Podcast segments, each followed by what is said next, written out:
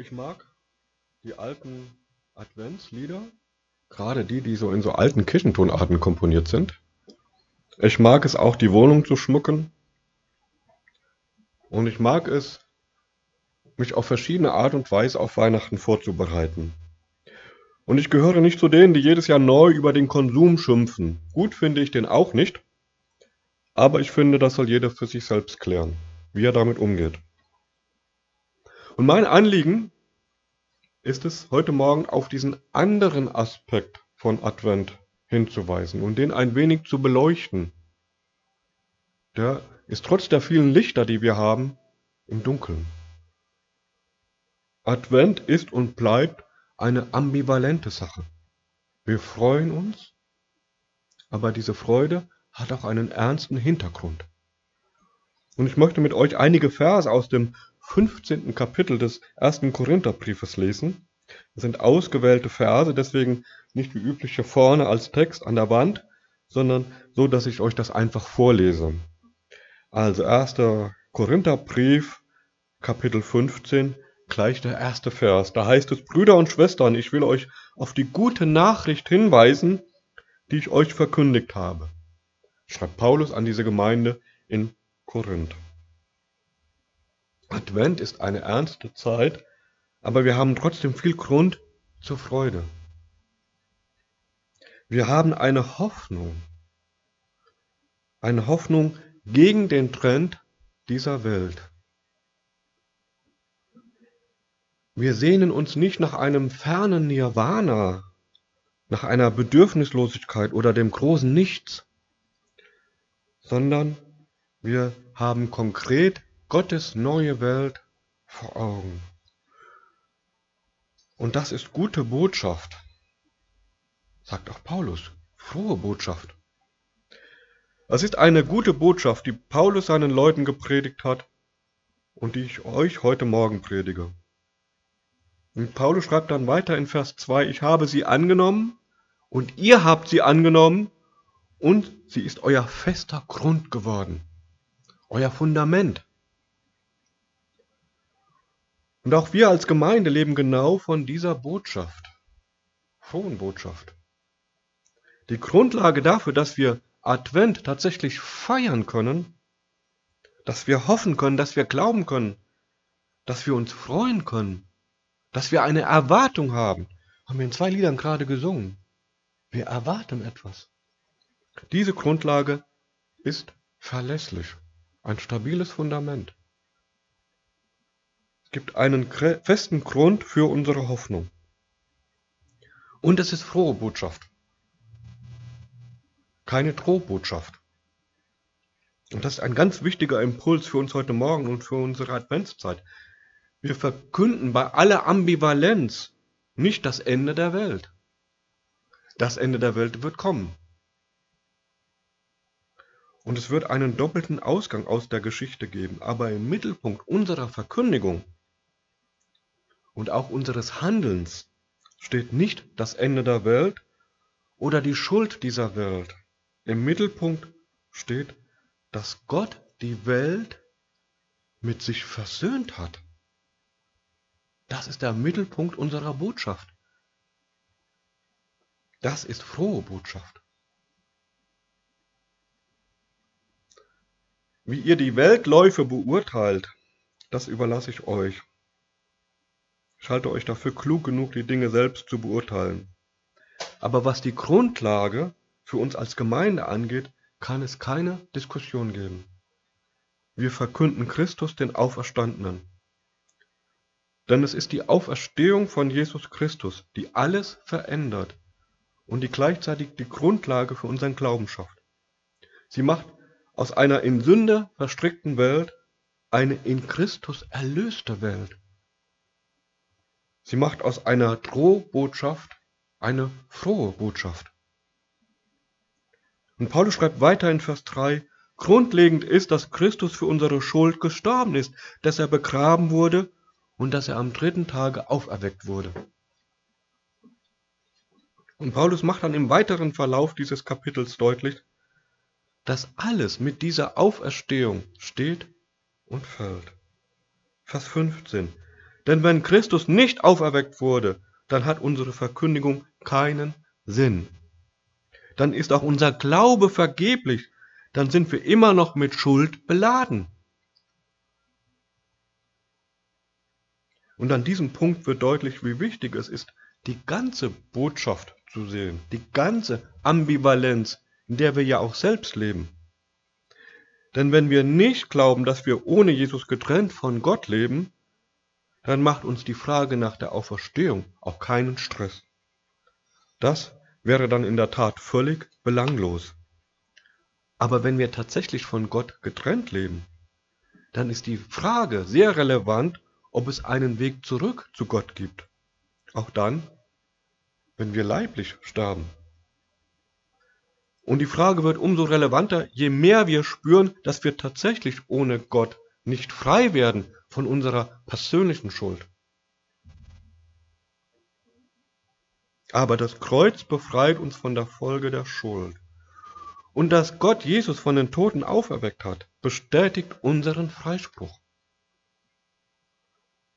Jesus ist nicht nur das kleine Kind in der Krippe. Er ist auch der leidende Christus am Kreuz und mehr noch der auferstandene Christus. Heute Morgen.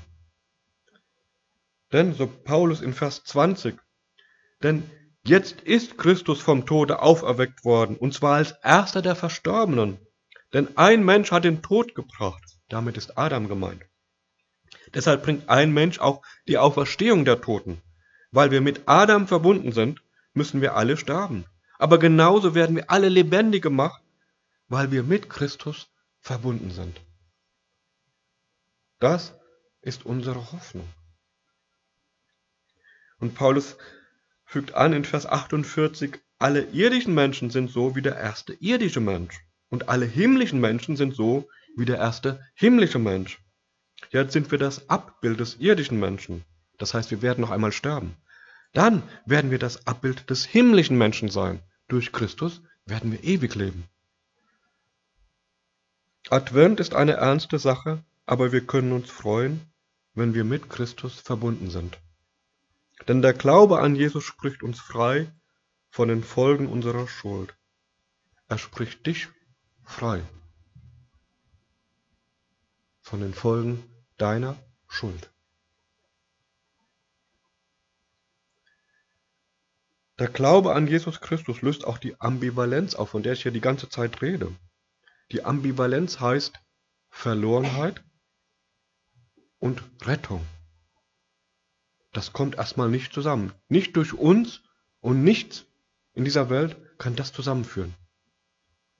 In Christus aber werden aus verlorenen Menschen gerettete Menschen.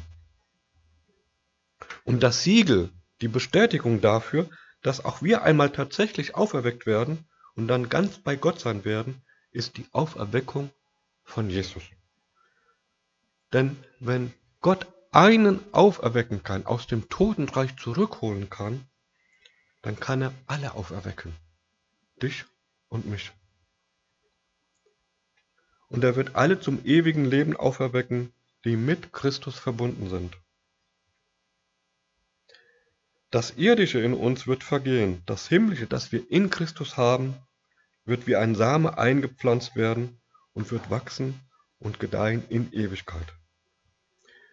In Vers 42 schreibt Paulus, so ist es auch mit der Auferstehung der Toten. Das Leben, das hier auf dieser Erde gesät wird, ist vergänglich. Aber das Leben, zu dem wir auferweckt werden, ist unvergänglich. Das Leben, das hier gesät wird, ist armselig. Das Leben, zu dem wir auferweckt werden, ist erfüllt von Gottes Herrlichkeit. Das Leben, das hier gesät wird, ist schwach. Aber das Leben, zu dem wir auferweckt werden, ist voller Kraft. Gesät wird ein natürlicher Leib. Auferweckt wird ein vom Geist Gottes geschaffener Leib. Wie es einen natürlichen Leib gibt, so gibt es auch einen von Gottes Geist neu geschaffenen Leib. Paulus möchte seinen Leuten nicht das Leben im Diesseits schlecht machen, es madig machen. Der Text hier ist keine Aufforderung zur Weltflucht. Paulus möchte aber sagen, dass dieses irdische Leben begrenzt ist in seiner Zeit und auch in seiner Erfüllung, echte Erfüllung, wird es erst bei Gott geben. Denn unsere Existenz dort kommt von Gott. Und Gott ist perfekt. Und sein Fazit nach all dem, was er in diesem Kapitel 15 geschrieben hat, ist keine nüchterne Analyse, keine Auflistung von vier Punkten, sondern ein Jubelruf. Er schreibt, der Tod ist vernichtet, der Sieg ist vollkommen. Und gerade weil Paulus die Grundlage für die frohe Botschaft so deutlich benannt, brauchen auch wir keine Angst haben. In Christus bist du gerettet. Und diese Klarheit ist gut, denn sie zeigt, was uns nicht in den Himmel bringt. Ich wiederhole das noch einmal. Nicht deine perfekte Glaubenshaltung, nicht dein perfektes Bibelwissen, nicht deine Perfektion in allen geistlichen Fragen. Das wirst du niemals schaffen, sondern dein Glaube an Jesus Christus. Und sie zeigt uns, was uns nicht von Gott abbringen kann, unsere Schuld. Denn die Strafe für unsere Schuld liegt auf Christus. Wir werden dagegen freigesprochen. Der Tod ist vernichtet und der Sieg ist vollkommen. Und wer möchte, der kann jetzt laut oder leise einfach einmal Danke, Jesus sagen. Danke, Jesus. In alten Bildern aus der frühen Kirche wurde Christus häufig als Christus Pantokrator dargestellt. Pantokrator ist ein griechischer Begriff, und kommt häufiger in der Bibel vor. Überall da, wo ihr auf die Formulierung Herrscher der ganzen Welt trefft, im Neuen Testament, ist genau dieser Begriff gemeint. Und bezogen ist er immer auf Jesus Christus. Immer. Christus Pantokrator. Christus der Allherrscher, der für die ganze Welt da ist. Dieser Christus ist dein Herr und Erlöser. Und gleichzeitig ist er der Herr über alle Menschen. Alles ist ihm untertan. Alles hat ihm Gott übereignet. Und was möchte ich damit sagen? Ich möchte damit sagen, dass unsere Rettung etwas Wunderbares ist. Und ich lade dich ein, dich darüber zu freuen, ganz neu. Danke, Jesus zu sagen, heute und in dieser Woche. Danke, Jesus, dass du mich gerettet hast. Aber ich lade dich auch ein, darüber nachzudenken, wie andere von deiner Rettung profitieren können. Paulus schreibt am Ende dieses Kapitels in Vers 58, setzt euch mit aller Kraft für die Sache des Herrn ein. Wir tun das mit unserem Projekt. Und ich weiß gar nicht, ob ihr wisst, wie sehr wir da mit dem guten Beispiel von Johannes Daniel Falk folgen, den ich eingangs erwähnt habe der hat ja nicht nur dieses bekannte Weihnachtslied O du Fröhliche gedichtet, sondern der hat bei sich zu Hause bis zu 30 Waisenkinder aufgenommen. Später wurde daraus ein Waisenhaus und er hat das getan, obwohl eigene Kinder von ihm gestorben sind an Typhus vor 200 Jahren, hier mitten in Weimar.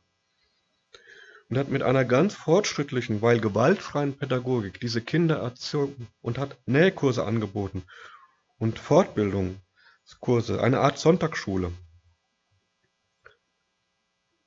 Weil er wusste und das für sich in Anspruch genommen hat.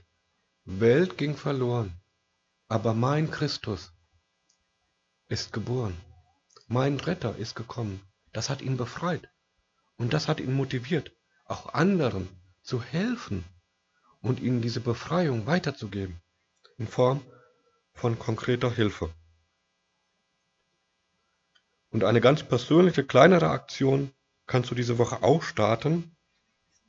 Stell deinen Wecker auf 11.02 Uhr am Vormittag, nicht in der Nacht. Gut für Studenten und Schüler vielleicht, ist auch Vormittag 11.02 Uhr eine gute Zeit für einen Wecker, damit man wach wird, aber stell deinen Wecker auf 11.02 Uhr. Warum? Weil in Lukas 11, Vers 2 etwas steht über das Gebet, dass wir mit unserem Gebet die Dinge verändern können, dass wir mit unserem Gebet Christus in diese Welt hineinbringen, zu den Menschen hin. Und du kannst dann für deine Nachbarn beten, für deine Kollegen, für deine Verwandten, für deine Freunde, dass es auch für sie Licht wird. Ich bete. Jesus, wir danken dir dafür, dass wir in dir eine feste Grundlage haben für unseren Glauben. Wir danken dir dafür, dass du tatsächlich Mensch geworden bist, um uns zu erlösen. Wir danken dir dafür, dass du gelitten, gestorben und auferstanden bist. Das ist die Bestätigung dafür, dass auch wir einmal auferstehen werden, dass wir eine lebendige Hoffnung haben. Denn du bist lebendig und auch wir werden lebendig sein, selbst wenn wir sterben. Dafür danken wir dir. Und lass uns diese Hoffnung weitergeben, gegen den Trend in dieser Welt. Lass uns dort Hoffnung leben, wo Menschen ohne Hoffnung sind. Lass uns dort von der Rettung und der Befreiung von Schuld reden, wo Menschen unter ihrer Schuld leiden. Und lass uns dort ein Licht der Hoffnung anzünden, wo es dunkel geworden ist. Durch dich und in deinem Namen.